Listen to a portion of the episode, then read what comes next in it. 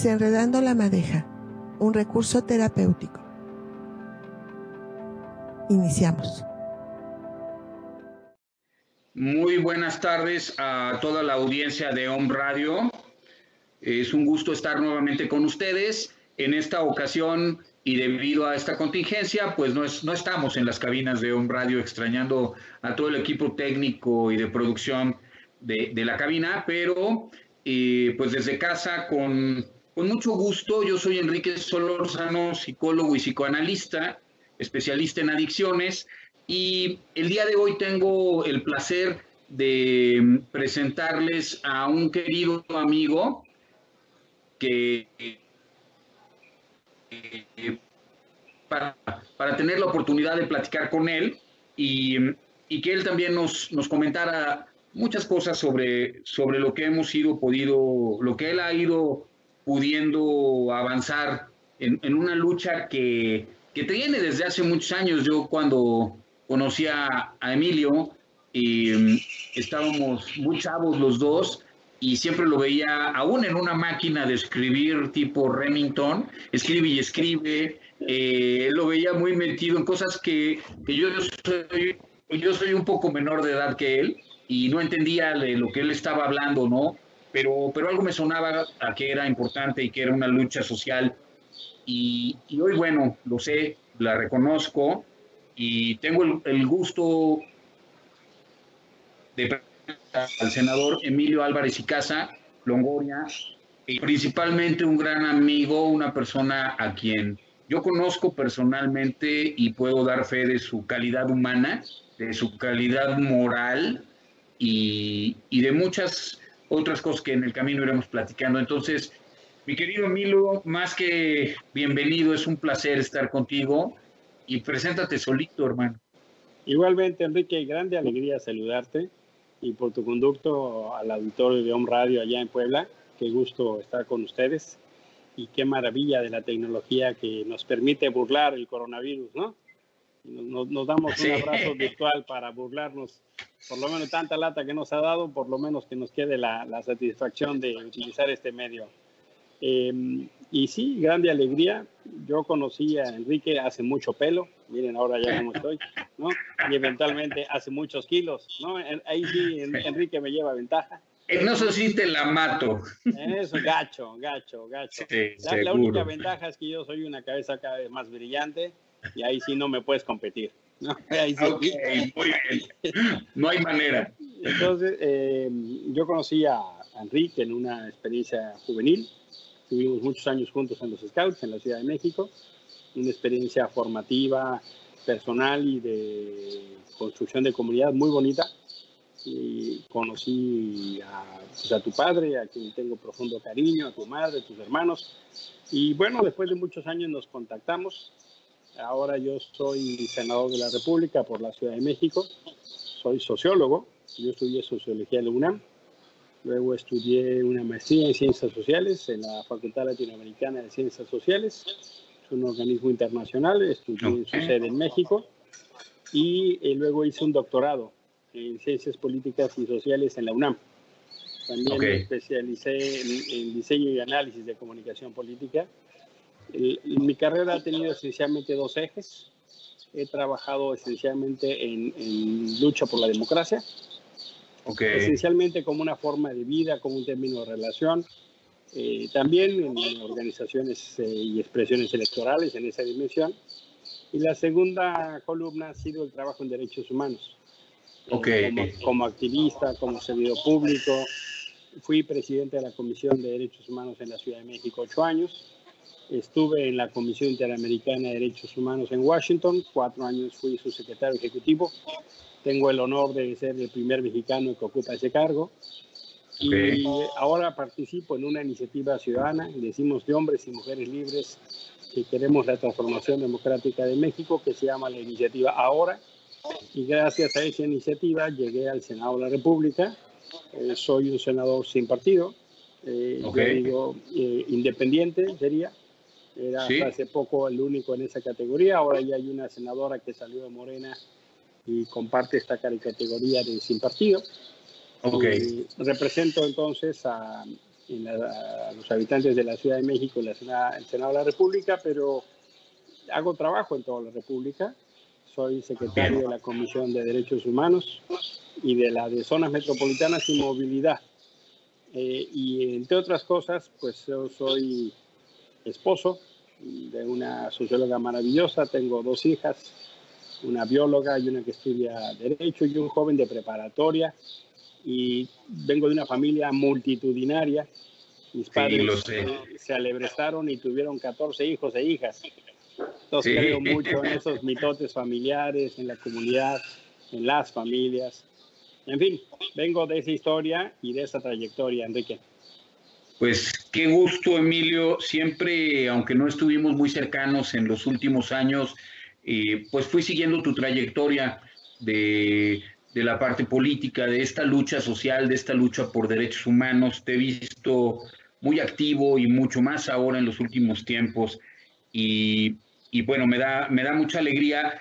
Yo quise poner el título de este programa Em, desde los derechos humanos y los adictos qué, haciéndonos esa pregunta porque desde la lucha en la que yo encabezo hacia el enfoque de derechos humanos y no sé cómo esté viéndose desde, desde, desde la parte de derechos humanos a este grupo vulnerable que pueden ser los chicos adictos a las drogas, los alcohólicos, no sé si lo veamos como un grupo vulnerable desde, desde la Comisión de Derechos Humanos o, desde el propio Senado. No sé cuál sea tu opinión al respecto. Desde mi especialidad, eh, nosotros vemos un grupo vulnerable creciente y, un grupo de interés eh, social y político. Mira, es un tema que tiene una conflictividad social muy significativa. Generalmente nos aproximamos al tema de las drogas con rechazo, generalmente tiene una serie de estigmas. Por lo tanto, las personas que están involucrados en ese mundo y ámbito, bien como consumidores o bien como proveedores, están en el terreno de lo malo. Y, en el terreno del, en el imaginario colectivo forman parte de algo que no se quiere. Y por lo tanto, eh, generalmente eh, gozan los consumidores de droga de un mal crédito y un enorme estigma. Y ese estigma, en realidad, más que ser un grupo vulnerable per se, es un grupo en situación de vulnerabilidad. Eh, porque no son, no son ellos per se los vulnerables, sino la situación en la que están. Y, me parece que hay dimensiones, eh, por supuesto, de salud, dimensiones sociales, dimensiones económicas incluso, y si mucho me apuras, te diría hasta dimensiones comunitarias. En general, en general, en nuestro país hay una muy mala aproximación al tema de la adicción. Los esfuerzos públicos para atenderlo son muy insuficientes y en general este tema de las drogas ha sido motivo de una serie de narrativas públicas que lo han convertido en uno de los demonios y por lo tanto, por, déjame darte un ejemplo de lo que quiero decir. En el sexenio de Felipe Calderón, pues se estableció la guerra contra las drogas. Y esa guerra contra las drogas fue una espiral de violencia al que eventualmente nunca habíamos tenido precedente hasta la revolución y del cual todavía no acabamos de salir. Eh, hay una enorme discusión de cómo aproximarse a este tema, si se deben regularizar, si se deben legalizar, si tenemos que tener una política pública que separe con mucha claridad a consumidores de proveedores, que separe a quienes están en una condición de adicción por, por vulnerabilidad o a quienes están en un mercado. Yo pienso que, que, jóvenes, hombres y mujeres, hoy en nuestra sociedad, están muchísimo más expuestos a lo que tú y yo estuvimos en nuestra juventud, al acceso a las drogas. Eh, cuando yo era chavito y uh. el círculo social me quería advertir, mi abuelita, mis tías, mis amigas grandes, me querían advertir de que eh, algo malo podría ser yo si no era una persona que me aplicara. Decían la siguiente expresión. Si no te aplicas vas a ser un marihuano. Ok. hoy los marihuanos son ternurita, hombre. Hoy son, orgánicos, son buena onda, son alivianados, los canábicos y están ahí alivianándose, ¿no? Hoy, hoy, hoy los marihuanos pues son cosa menor. Hoy hay toda una industria de las drogas sintéticas, hay toda una industria de las drogas duras que generan muchos problemas, pero en general, en general, en pocas ocasiones la pregunta es, ¿qué hay detrás para que llegue a que los jóvenes consuman droga? Eh, pareciera entonces que al no hacernos esa pregunta, fuera un tema individual. Y al ser un tema individual, eh, es problema de quien lo consume y no un problema de la sociedad. Y ese es un, un, enfoque muy distinto al cómo se absorba, eh, se eh, acerca o cómo se analiza o cómo se eh, trabaja esta problemática en otros países que lo ven esencialmente como un tema de salud pública. Sí, sí, sí, a, a mí me queda muy claro dentro del Consejo contra las Adicciones y dentro incluso de la, de, de la sociedad que nos dedicamos al, a la rehabilitación, nosotros luchamos mucho porque se vea como, como un problema de salud pública, que, que empieza a haber algún acercamiento, a interpretarlo de alguna manera desde ahí, pero, pero muy pobre, muy, muy débil. En realidad eh, no parece ser un tema central de, de política pública. No, no vemos nosotros planes de política pública respecto a prevención, alguno que otro anuncio, ahora un poquito menos incipientes que con anterioridad, ¿no? Pero, pero muy poco en, en ese sentido. Y, y, desde la parte preventiva, y no sé qué tanto, Emilio, desde la parte de derechos humanos, eh, estemos interpretando esto como un chico hoy en algunas localidades y su mayor expectativa es, es poder ser capo, o, poder ser sicario, o poder ser halcón, porque eso le representa un ingreso tal vez mayor al que pueda ganar el padre de familia. Y entonces la inspiración es esa, o una chica muy guapa en Sinaloa o en alguno de estos lugares donde su máxima ideal es, es llegar a ser la novia del capo de la región, ¿no? Fíjate que ese es un tema bien dramático y doloroso. Y en alguna aproximación que hice a un grupo de víctimas en mi trabajo, decían unos chicos muy pobres, decían una frase lapidaria, decían, eh, yo prefiero vivir cinco años como rey y no 30 como güey. Eh, fíjate, decían, mi papá lleva trabajando 40 años y le burlan siempre sus derechos, le, le pelean su jubilación, cada que hay un accidente no le pagan su protección, y a los, a los pobres siempre nos ve la cara. Entonces, en cambio, de esta manera, pues me voy a encargar de garantizar que mi familia tenga recursos, aunque ya sé que me voy a morir. Pero de todas maneras, me voy a morir. Entonces, pues eh, la diferencia es cómo lo hago. Esa expresión me parece de una crudeza y eventualmente de, de un vacío de vida que es tan dramático porque miles de jóvenes, en este cientos de miles de nuestro país, que viven en pobreza, no tienen escuela, no tienen trabajo y eventualmente las opciones son migrar, la pobreza o la violencia y, eh, ser halcones o además eh, en una escala donde el parámetro de ascenso laboral es la violencia Okay. Eso, eso ha convertido en una situación muy dramática, muy dramática, que, que, lamentablemente no acabamos de revertir como país. Y como tú bien decías, y creo que es un tema que todavía ni siquiera hemos eh, asumido, interiorizado. Pero como sociedad seguimos en la negación, Enrique. Déjame ponerte un ejemplo.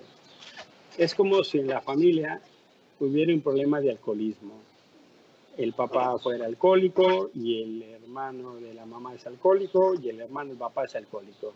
Entonces cada vez que hay una reunión, las cosas acaban mal, porque se pasan las copas y generalmente acaban la, la cosa muy eh, violenta. Pero en lugar de hablar del tema, se niega el tema. Eh, algo similar nos está pasando como país, Enrique. Hace muchos años, México dejó de ser un país de tránsito de drogas para convertirse en un país de tránsito, de producción y de consumo de drogas. Hoy México está en una dinámica de mucho mayor consumo de drogas y la sociedad y los gobiernos se siguen moviendo bajo el parámetro anterior, como si la droga solo pasare por aquí para llegar a Estados Unidos, cuando en realidad la droga ya se queda aquí.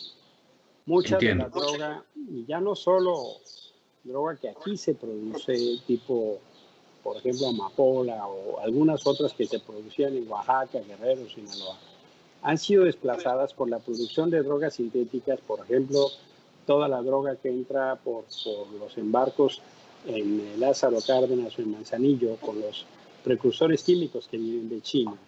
Y que se, hay, hay periodistas que estiman que el 70% de la droga sintética que se consume en la costa oeste de Estados Unidos se produce en la región de Guadalajara y alrededores, pero mucha de esa droga se consume en México. Y no hablamos del tema del consumo en casa, no hablamos del tema del consumo en las secundarias, en las primarias, en las preparatorias. Entonces, cuando la droga se acerca a los jóvenes, tienen pocos elementos para tratar de, para saber de qué se trata, tienen pocos elementos más allá de su propia situación, en algunos casos de pobreza y necesidad. Y este fenómeno creo que está a, eh, contribuyendo, el no hablar de los temas, contribuye a que los problemas en general se hagan más grandes. Sí, sí, sí, sí, es, es como esconder la cabeza bajo la tierra, ¿no? Eh, eh, la pretender, es, pretender es esconderla, porque si fuéramos una avestruz, pues tal vez nos funcionaría. Pero como humanos, pues al intentar nos vamos a dar un tremendo golpazo, ¿no? Sí, sí, me queda clarísimo. Fíjate que ahorita que tocabas tú el término eh, de cómo hemos ido cambiando de ser un país que nada más era de tránsito a volvernos un país de tránsito consumidor y productor, estaba yo haciendo remembranza cuando yo empecé a trabajar con adictos ya hace algunos años. Y la causa principal para tomar esa decisión fue una experiencia personal muy dolorosa, ¿no? A mí unos chicos adictos me raptan me traen dos días eh, en un vehículo, venían consumiendo y, en una de esas se les sale un balazo y creen que me morí. Y entonces, mm, gracias a Dios no me morí, sí perdí el conocimiento, estuve unos días en el hospital, muchas veces muy mal, y cuando regreso después de todo esto, tomo la decisión de dedicarme de tiempo completo a los chavos adictos, porque de mis raptores, el mayor tendría tal vez 23 años. Venían consumiendo cristal, heroína, y, empecé esa lucha pensándolo así. Y ahorita que te escuchaba, y también empecé a darme cuenta, o me acordé que cuando yo empecé a trabajar con chicos adictos, era raro recibir a un menor de edad, por ejemplo, en la clínica. Era raro que un menor de edad estuviera conmigo en tratamiento de rehabilitación porque en realidad no podía dejar de consumir. Hoy desafortunadamente, Emilio, te puedo compartir que el año pasado recibí alrededor de 19 pacientes adictas a la heroína, adictos y adictas a la heroína, hombres y mujeres, y de esos 19 tal vez más de la mitad eran menores de edad. Entonces, eh, es un dato durísimo. A mí, el, hoy voltear a ver que, he tenido chicas de, 15 años en, la clínica internadas porque llevan tres años consumiendo heroína, ¿no? O sea, empezaron a los 12. Es un tema alarmante cuando, cuando volteas a ver que, que están llegando niños y bueno, e, e, e, estos niños tienen la fortuna de, llegar, ¿no? Pero ¿cuántos otros más niños hoy están en ese consumo? Ha crecido esa tasa de inicio a pasos agigantados y me parece a mí una campana muy fuerte de alarma eh, el, que, el que veo vulnerados derechos ahí eh, de los, de, los menores, de un niño, que un niño acabe metido en las drogas. Digo, si una es algo doloroso, un niño. Sí, claro. ¿Qué opinión tienes? Mira, por supuesto que lo considero algo dramático, ¿no? Y es, es un poco un signo de los tiempos, ¿no? Eh, muy infelizmente, muy infelizmente, estamos en una dinámica donde muchos niños están solos, muchos niños están solas. Y esa solitud los lleva a problemas de, adicciones, bien de alcohol, bien de, otro tipo de drogas, como los ejemplos que nos dabas de los chicos de adolescentes. Sí, claro. En otra dimensión, pero mira, déjame comentarte. Eh, mi hijo está ahora en segundo de prepa. Ok. Pero nos platicaba la, la directora de la secundaria cuando él estaba en tercero. Sí. otra escuela, una escuela pues en León, Guanajuato, de, inspiración jesuita. Ves, que los jesuitas luego tienen sistemas de escuelas ahí en, Puebla, si no me equivoco, es el Instituto Oriente, ¿no? Sí, sí, sí, ahí están mis, jóvenes.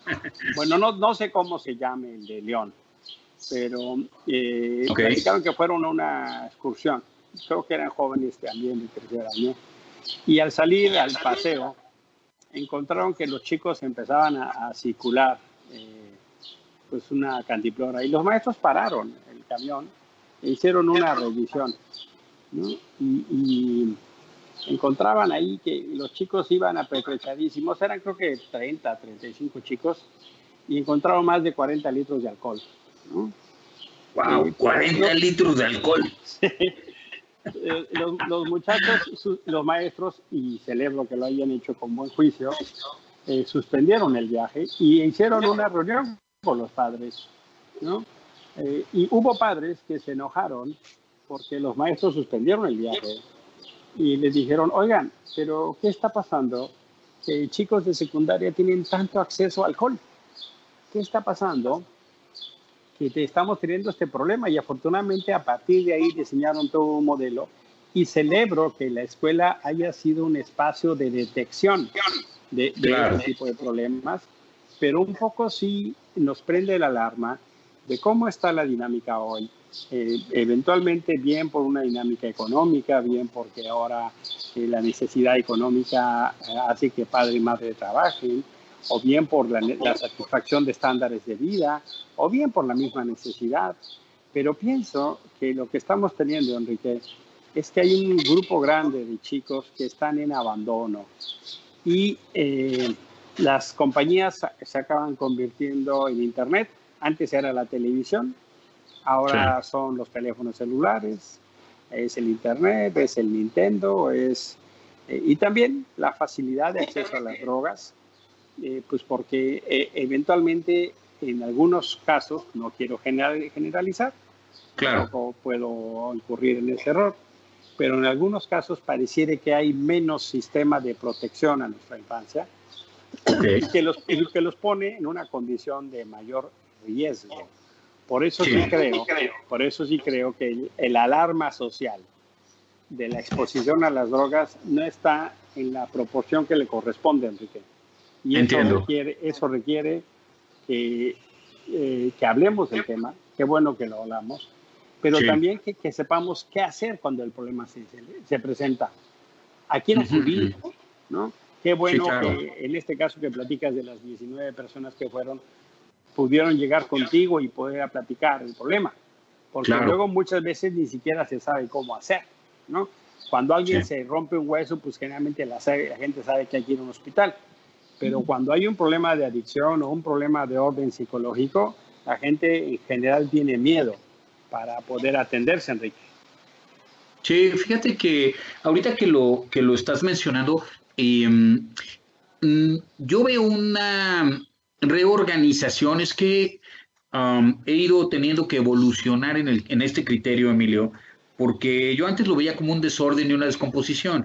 Y en el, en el trabajo con los chicos adictos y sus familias, creo que, que hoy veo una reorganización familiar. Absolutamente de acuerdo, absolutamente de acuerdo. en la que no es una descomposición, tal vez no, no son muchas cosas, pero esta reorganización familiar nos está llevando desde mi punto de vista a esta parte de abandono, de soledad, eh, pero también a una parte de cambio de valores, de, jerarquía de los valores, de jerarquía dentro de los hogares. Hoy, hoy a mí me es muy em, impresionante el ver que, que un padre eh, en algunos casos, tampoco generalizando, pues tiene miedo de llamarle la atención a un joven, ¿no? Y no, no, no se atreve a ponerle un alto, a, marcar reglas, límites, y pareciera que, que, les da miedo. Y si en cambio ustedes, cuando eran niños, comían la, la, alita de pollo, y hoy como papás, comen la alita de pollo. Dice, ustedes se refería a mí y a mi generación. Sí, entiendo. Eh, son hijos de padres autoritarios y son padres de hijos autoritarios. Ustedes están teniendo una transformación tan rápida que tienen un problema para poner límites a sus hijos. Sí. Fíjate que en algunos programas anteriores, eh, por ahí te voy a mandar la liga, eh, entrevisté a un psiquiatra que es el doctor Carlos Lima. Él es, em, anteriormente era el presidente del Consejo contra las Adicciones en el estado de Puebla, y él hizo una acotación, y es nuestro psiquiatra en la clínica, él se encarga de la parte psiquiátrica de nuestros pacientes, y él hacía una acotación interesantísima, me decía que cuando, tal vez en tu generación y la mía, en este de, alita de pollo, está buenísimo, me gustó. Eh, esta, esta, parte de la que hablabas de, padres autoritarios, él, decía, estos padres autoritarios eh, tenían una deficiencia en sus límites y en su autoritarismo, que tal vez había dejos de violencia. Y entonces abandonan los límites, lo autoritario, eh, pero no la violencia, ¿no? Entonces él, acotaba y decía, se deja de lado los límites, pero se queda la violencia.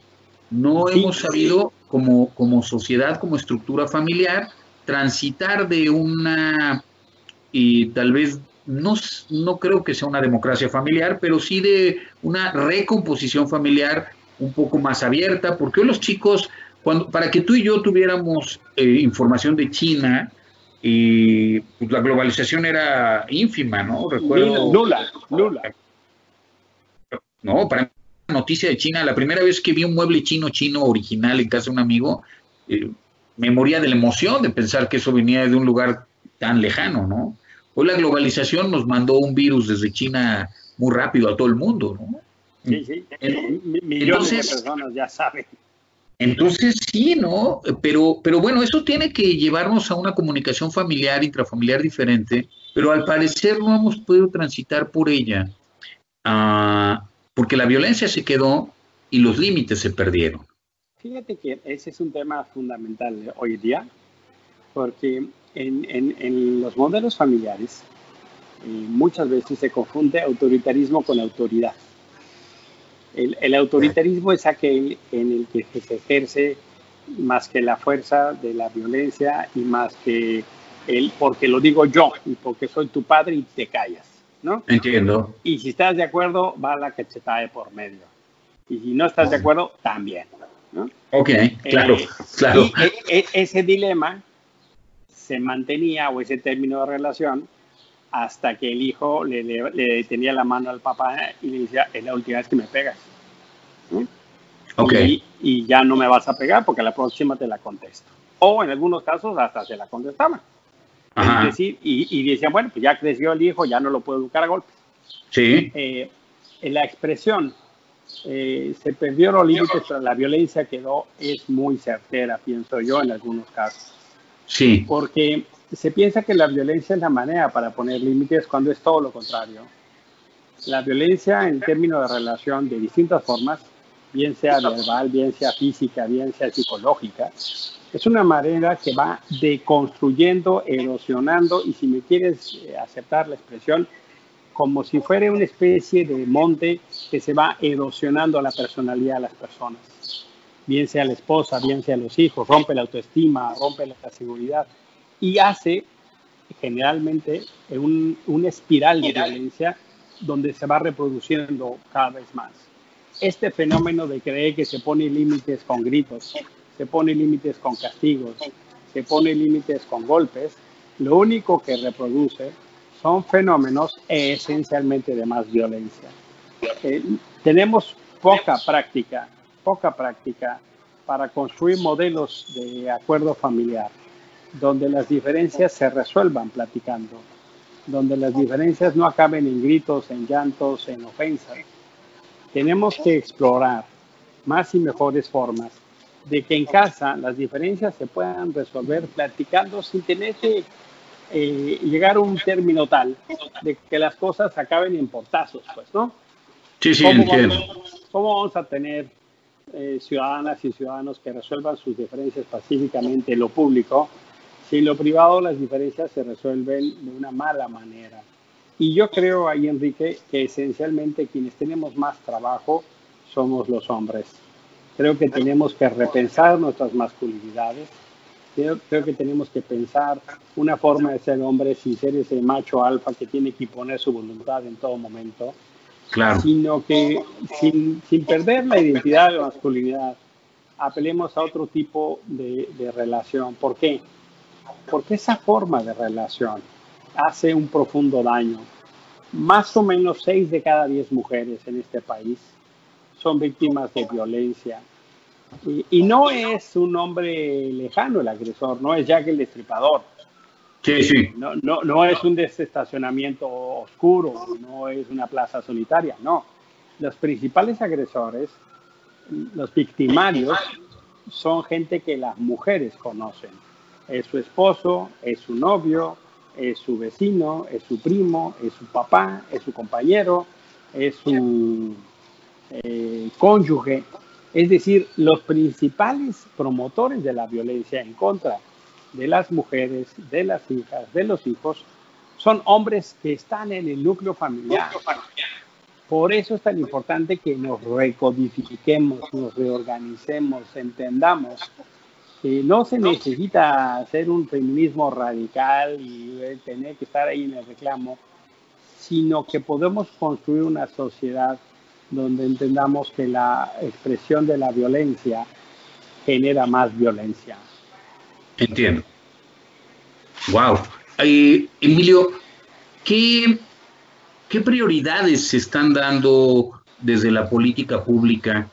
¿Qué eco ha tenido eh, las iniciativas? ¿Qué se está haciendo para, para entender que esta violencia desde el nicho familiar es, es realmente el, el inicio para disminuirla, para esta, esta parte que ahorita que hablabas de la masculinidad, eh, sin perderla, pero, pero reprogramarla, ¿no? Eh, en estas marchas de mujeres, en este Día Sin Mujeres, aquí en Puebla pues, fue fascinante la, la, marcha de los estudiantes, realmente eh, de, de, dimensiones sociales y de, y de reflexión muy importantes. Pero ¿cuál es tu visión? ¿Qué, ¿Qué, realmente hemos avanzado? ¿Qué realmente está llegando de este mensaje al nicho de, de todo este cúmulo de familias? ¿Qué tanto los hombres hoy de, de, estos hogares, no, de, no, no, no, no solo aquellos que podemos tener la oportunidad de tener un diálogo como el que estamos teniendo tú y yo, o que hemos transitado por, por, por cierta eh, preparación en general, eh, ¿qué, ¿qué, tanto realmente hemos empezado a permear este nuevo enfoque? ¿Qué, ¿Qué tanto está siendo prioridad en la política pública? ¿Qué tanto está siendo volteado a ver no solo de la Comisión de los Derechos Humanos? Me, me queda claro que, que ella lo tiene que encabezar y que es parte de la esencia, pero ¿y fuera de ahí? Mira, yo pienso que es un tema que no se está abordando en la dimensión que corresponde. Eh, pienso que el legítimo reclamo de las mujeres para hacer escuchar su voz eh, no está siendo del todo bien recibido. En algunos casos son un nuevo movimiento de muchas jóvenes que reclama con mucha furia. Puebla lamentablemente ha sido un caso pues, que ha tenido atención nacional porque han muerto muchas eh, jóvenes, en este caso los estudiantes del Uber que fueron asesinados y que nos conmovió una vez más. Pero dicen las chicas, mira, eh, tenemos Instituto de las Mujeres, tenemos federal, tenemos estatal, tenemos eh, leyes, tenemos constituciones, tenemos alerta de género y nos siguen matando. ¿Qué tiene que pasar para que nos dejen de matar? ¿Qué tiene que pasar para que nos dejen de secuestrar? Y me parece que es ahí cuando se prenden fuertemente las, las alertas y las alarmas. Yo pienso que necesitamos incorporar muy claramente la discusión del fenómeno de las violencias en, en planteles, niveles como secundaria y bachillerato. Yo incluso en, en, primaria creo que sería bueno que empezáramos a advertir de esto, porque la gran mayoría de la población mexicana estudia primaria y secundaria, ya en bachillerato hay una enorme decepción. Creo que es importante que nos sentemos a discutir en el modelo educativo y creo que es importante que los entornos que acompañan, los entornos sociales, los entornos eclesiales, los entornos incluso de, de ámbito eh, más allá de la convivencia estrictamente en la familia. Eh, todas las instituciones, por así decirlo, déjame decirlo así, en, las que nos desenvolvemos, los clubes, las iglesias, eh, los centros de diversión, vayamos aproximando a entender que tenemos que intentar ir al ritmo de los cambios que estamos viviendo. Me gusta mucho esta idea que tú decías de que estamos viviendo cambios y tal vez nos tendremos que reprogramar. Eh, en los últimos años hemos tenido una cantidad de cambios y transformaciones que más van a seguir. Y estamos un poco como sociedad eh, perplejos. Estamos un poco yéndonos muy lentos, ¿no? Esto del coronavirus va a acelerar todavía mucho más cambios, Enrique. Sí, me parece. Eh, esto que tú y yo estemos platicando así vía Skype y esto vaya a salir en radio y que yo acabo de tener ahorita una conferencia donde había gente de África, gente de Europa, gente aquí en México, gente de América Latina. Éramos unas 40 personas conectadas con el solo hecho de hacer una llamada y éramos, no sé, aproximadamente unos 10 países en los cuatro continentes que te menciono. Eh, se van a cambiar las formas de trabajar, se van a cambiar las formas de generación de riqueza, pero nuestras familias no se han adaptado, pero lamentablemente quien tiene una capacidad increíble, es como un, como un virus maligno que se adapta con una facilidad, es la delincuencia. La delincuencia tiene una capacidad de transformación increíble. Ahí ya los ves hasta, estaban repartiendo despensas, ¿no? Dice, ah, bueno, esto es una oportunidad, vamos, ¿no? Eh, pienso, pienso que necesitamos discutirnos, sentarnos a la mesa, porque mira, las relaciones que yo tengo, déjame ponértelo de la manera más elemental que quiero ilustrar. Mi papá y mi mamá decidieron tener eh, los hijos que Dios les diera. Así me dijeron, ¿no? Y eh, pues tuvieron 15 hijos. Ok. 15 hijos. Vamos a decirlo, Dios fue generoso con ellos. ¿no? Sí, sí, vaya. Sí. Eh, mi esposa y yo dijimos, no, pues no, no podemos tener 15 hijos, ¿verdad? Eh, los que Dios nos dé, pero también ejercemos nuestra libertad de, decisión, ¿no? Claro. Hicieron mis papás. claro, claro. Y nosotros, mi esposa y yo, tuvimos tres hijos. Yo soy del grupo de mis hermanos que más hijos tienen. Los que tenemos tres hijos somos así reconocidos como los valerosos, ¿no? Ok. mis hijas eh, se replantean si, bien, si van a tener hijas o no. La hija mayor, la hija mayor de que dice, no, yo no quiero. La segunda hija dice, pues yo sí quiero, pero tengo que ver. ¿Qué te quiero decir con eso? La forma en que nos organizamos, nos entendemos, nos vemos a nosotros mismos es muy, muy distinta. La Puebla a la que yo iba hace 30 años no tiene nada que ver con la Puebla de hoy. Sí, claro. No solo en tamaño, no solo en dinámica, no solo en la, cantidad de universidades, en Angelópolis, en restaurantes, nada, nada que ver, ¿no? Sí, sí, claro. Entonces creo que sí, creo que sí, Enrique, una pista muy importante para dar el, el hilito a los chicos que están en adicción, a las chicas que están en adicciones, qué está pasando en su entorno. Eh, eh, el filósofo diría, yo soy yo y mi circunstancia. ¿No? Sí, claro. Y entonces creo que tenemos que entender que hay una circunstancia en nuestro país que está transformando aceleradamente, Enrique. Sí, sí, fíjate que em, ver, ver a, a tantos chicos el día de hoy como vamos hace un rato, ¿no? Que antes en nuestras épocas era difícil encontrar a alguien que, que fumara marihuana o era muy señalado y hoy, hoy bueno, como decías al inicio, ¿no? El, el, el, el marihuano parece ser alguien muy, muy fit inclusive, ¿no? Sí, y, casi, casi entre fresa y ternurita, ¿no? Sí, sí, sí, sí, porque, bueno, yo en la clínica ahora recibo muchos chicos que están consumiendo cristal y con efectos terribles en muy cortito tiempo. Sí, eh, absolutamente destructivo. ¿Hace cuánto empezó a consumir?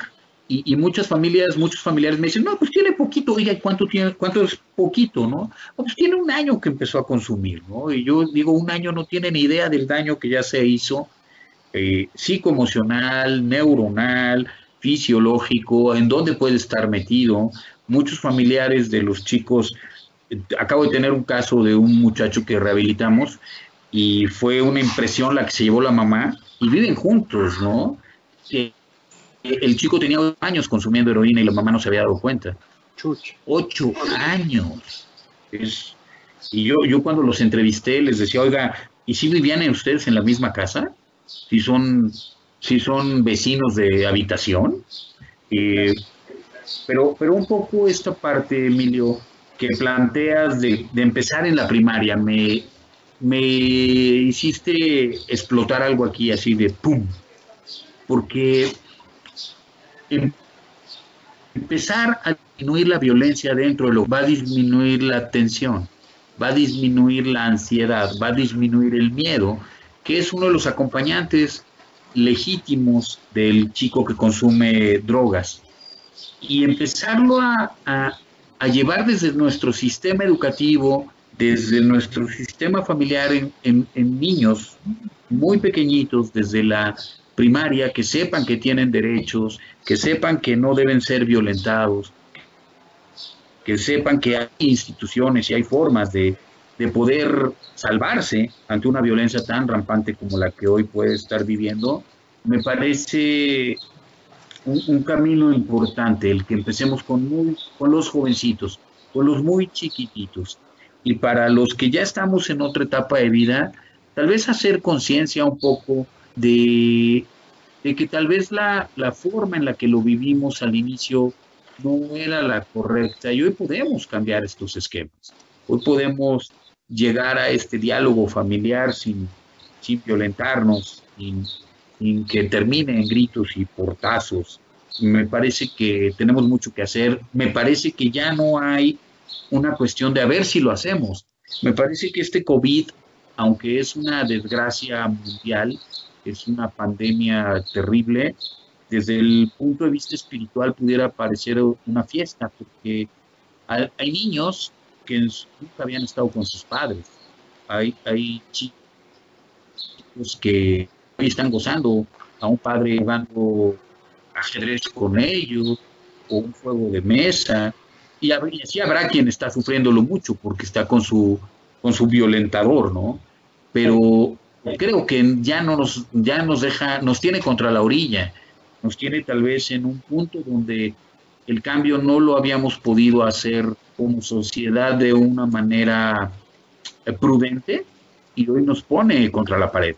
Dice, tienes que pensar, pensar todo, tienes que reestructurar todo, desde forma de generar riqueza hasta la de convivir con tu hermano. Fíjate que, que así como el, el coronavirus viene de China, también la filosofía china tiene cosas eh, ejemplares. Sí, claro. Y, y, los chinos tienen en la palabra crisis el sinónimo de la palabra oportunidad. Sí. Los chinos entienden que las crisis son oportunidades. Eh, la parte de oportunidad de esto del coronavirus pues lleva así a que eventualmente muchas familias se descubran. Muchas familias se, se, se, descubran en lo personal y sepan cuáles son los gustos de la hija, del hijo, del papá, de la mamá. Muchas familias descubran a, la personalidad más propia y cercana del padre por convivir con él. Y eventualmente muchas mamás eh, descubran cosas que no conocían de sus hijos. Esta parte es sin duda una de las grandes oportunidades que tenemos.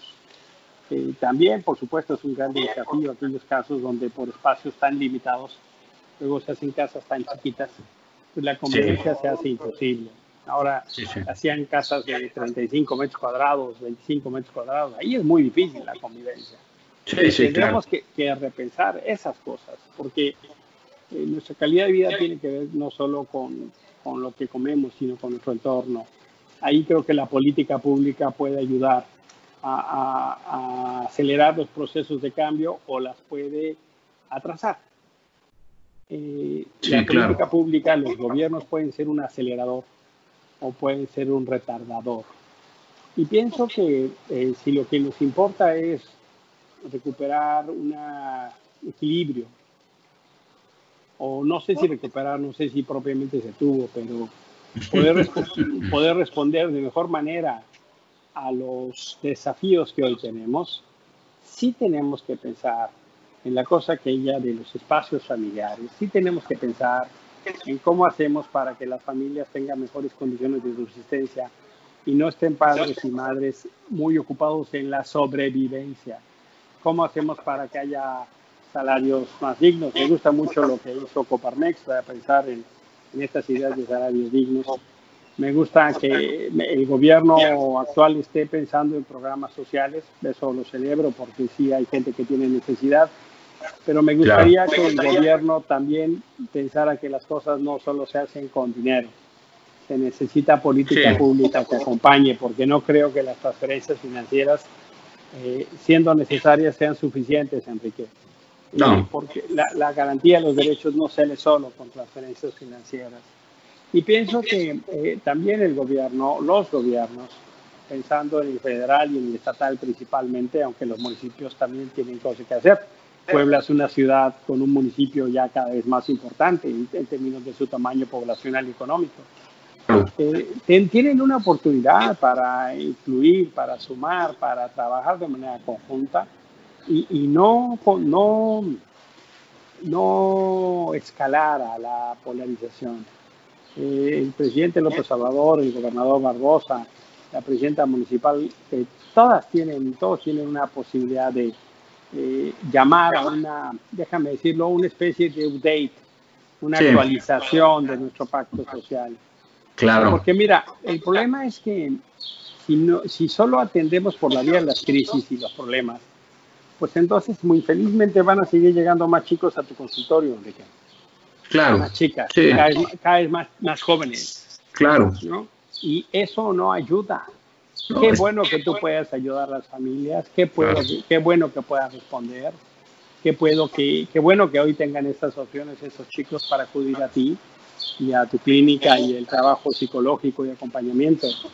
Pero sí nos toca preguntarnos muchas veces este, dónde estuvo la familia, dónde estuvo la comunidad, dónde estaban los amigos, dónde está, dónde está el círculo social de protección.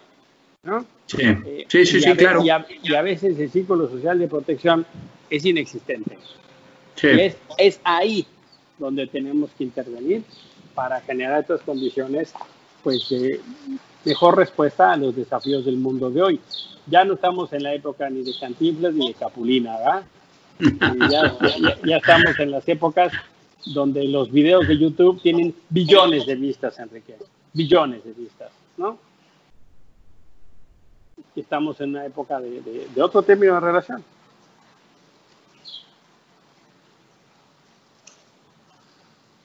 Emilio, el tiempo es implacable, igual que este COVID, y desafortunadamente también hoy las las comunicaciones se han complicado un poquito con este, tema de que hoy todos estamos haciendo home office y este, eh, comunicándonos con todo el resto del mundo por, por vía de las redes. Entonces, tenemos que, dar por terminado el día de hoy esta entrevista. Te quiero agradecer mucho, Emilio, desde el fondo de mi corazón y desde, desde los recuerdos, desde el cariño, desde el honor y la lealtad que forjamos algún día juntos eh, desde este maravilloso movimiento Scout. El que nos hayas regalado un tiempo, que nos hayas permitido escucharte, eh, saber tu postura y la postura en general que has podido compartirnos el día de hoy. Te lo quiero agradecer mucho um, de corazón y en lo personal. Y bueno, pues me parece que nos quedan en el tintero muchos temas, mucho más por lo cual trabajar adelante. Y pues seguramente en, otra ocasión, si tú nos lo permites, estaremos tocando las puertas para, para volver a saludar a un viejo amigo y darnos un abrazo, si se puede ahora personalmente, sería mucho mejor. Y, dar por terminado y, cerrar esta, esta emisión pidiéndote que nos dijeras qué es tu último mensaje a todos esos chavos chavas, a, toda esa juventud mexicana que hoy se está aproximando al consumo de una sustancia? Mira, eh, por supuesto que mi, mi, grande alegría y privilegio está con ustedes. Esta posibilidad de, pues literalmente una charla amable, tipo tomar un café eh, con, con, un eh, público como Leo Radio, un auditorio al que les invito a estar activos, escuchar, escribir. Ahí está Enrique en Puebla y yo estoy en el Senado de la República a su orden eh, ahí se pueden meter a la página del Senado y buscan los senadores, ya está Emilio Álvarez y Casa y ahí está mi correo. La manera más fácil de seguir en contacto. Pero yo esencialmente a, los chavos que, a las chavas que están en el tema de las drogas, eh, yo creo que esencialmente muchos de ellos lo viven en, soledad. Y, les invito a tener claro que hay opciones, les invito a, a que tengan claro que no están solas, no están solos, que a veces esa eh, dinámica de soledad eh, no es buena consejera. Eh, me gusta mucho una canción de Joaquín Sabina que dice, hay más de mil motivos que valen la pena. Sí, claro. Y Joaquín Sabina saca una lista larga. Si no la conocen, pues métanse a Spotify, a YouTube, a iTunes, a lo que ustedes quieran y escuchen esa de Joaquín Sabina, que hay más de mil motivos que valen la pena. ¿Y qué les quiero decir con eso? No lo vivan solos, acérquense, acérquense a gente como Enrique o a otros, a otras. Eh, traten de construir puentes de confianza, si no con sus padres, con tíos, con padrinos, con gente que les inspire confianza, porque a veces cargar los problemas uno solo no es bueno una sola a veces no puede con los problemas y hay que buscar ayuda. Eh, pienso que hay un horizonte más allá y tampoco tomen el tema tan fácil. Tampoco piensen que el tema de las drogas es como echarse una chela y ya la domino y se resolvió. No, no, no le bajen el, problema. No, no, no minimicen el monstruo. No crean que es así de fácil de, pues yo lo domino. Generalmente no es así. Generalmente quien eso piensa acaba absolutamente derrotado por las drogas. Pienso que es importante que no minimicemos el tema. Pienso que es importante que hablemos del tema, que se hable en familia, que se hable en la escuela, que se hable con los cuates, que se hable con la banda, que se hable en las iglesias, pero como un problema de salud pública, no como una condena, no como una moralina, no como un rayo flamígero, en, la, medida en que tengamos conversaciones maduras, en la medida en que no minimicemos los problemas, en la medida que aprendamos a hablar sin gritar, podremos ayudar a construir soluciones. Es un gran privilegio, Enrique. Les mando un abrazo y espero tener ocasión de estar en Puebla pronto y poderlos visitar en, físico. Y por supuesto que, Gracias. E, esas ideas que aprendimos de chavos, ¿no? Esa, esa lealtad y ese honor, pues adelante sigue adelante. Emilio, muchas gracias. Te espero pronto. Cuando vengas, avísanos para que hagamos un espacio en la cabina y podamos estar juntos, además de, después eh, cenar o comer algo de, ese rica arte culinario poblano. Te mando un abrazo, hermano, a ti y a toda tu familia. De vuelta, buena tarde, saludos, buena noche. Gracias, Emilio. Hasta luego. Desenredando la madeja, un recurso terapéutico. Hasta la próxima.